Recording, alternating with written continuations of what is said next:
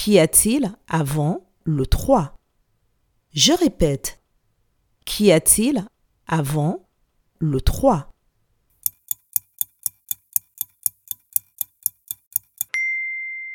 Avant le 3, il y a le 2. Bravo